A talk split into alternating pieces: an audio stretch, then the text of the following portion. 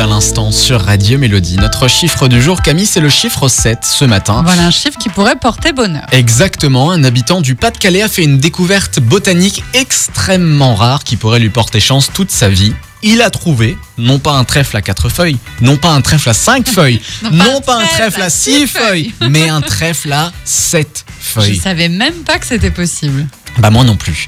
Alors euh, selon un scientifique, cela est dû à une mutation génétique de la plante. C'est juste un accident dans les gènes. Ça n'a aucune cons- conséquence sur l'environnement, etc. C'est vraiment juste euh, aléatoire.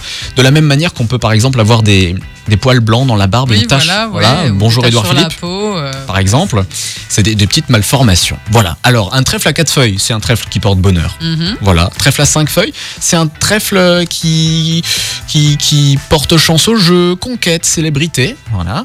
Ok. Trèfle à six feuilles, ça veut dire qu'on va recevoir beaucoup d'argent.